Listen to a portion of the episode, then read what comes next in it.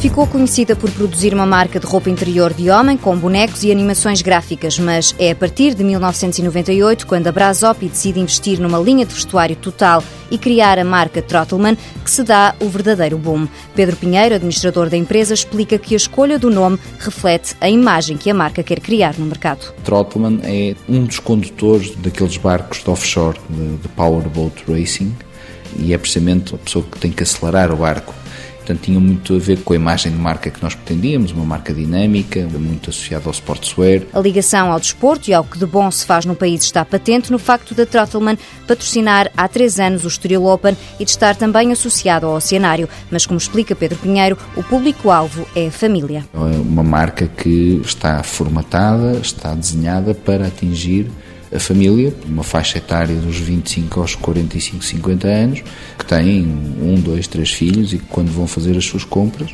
compram para a família toda. A aposta da marca em roupa para pais e filhos obrigou inclusive ao aumento das lojas. As primeiras tinham uma média de 20 metros quadrados. Hoje em dia as nossas lojas andam à volta dos 170 a 200 metros quadrados. Portanto, foi essa a evolução em termos de conceito e em termos de produto. Apesar da aposta no vestuário total, os boxes e t-shirts com bonecos continuam e vão continuar a ser um carimbo da marca Trottleman. Há uma área que nós designamos pela área funny, que é toda a área de design gráfico, em que claramente nós somos muito diferenciadores face ao resto do mercado e continua a ser uma área que acarinhamos muito e que representa uma fatia importante da faturação da empresa.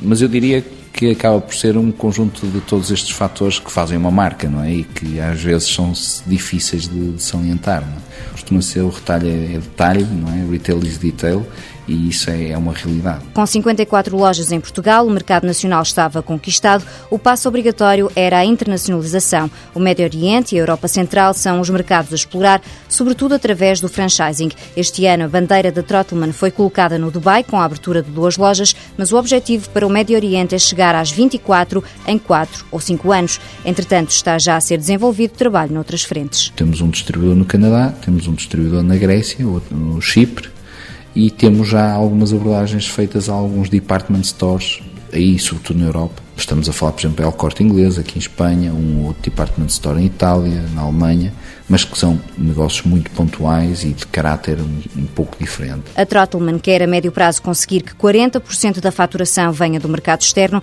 Entre 2001 e 2007 a marca cresceu 30% a nível nacional. O objetivo é continuar neste ritmo de crescimento. Brasop Comércio de Vestuário S.A., fundada em 1991, sede em Lessa do Balio, detentora das marcas Trottleman e Red Oak, capital social 5 milhões e 100 mil euros, 600 funcionários, faturação no ano passado 33 milhões de euros.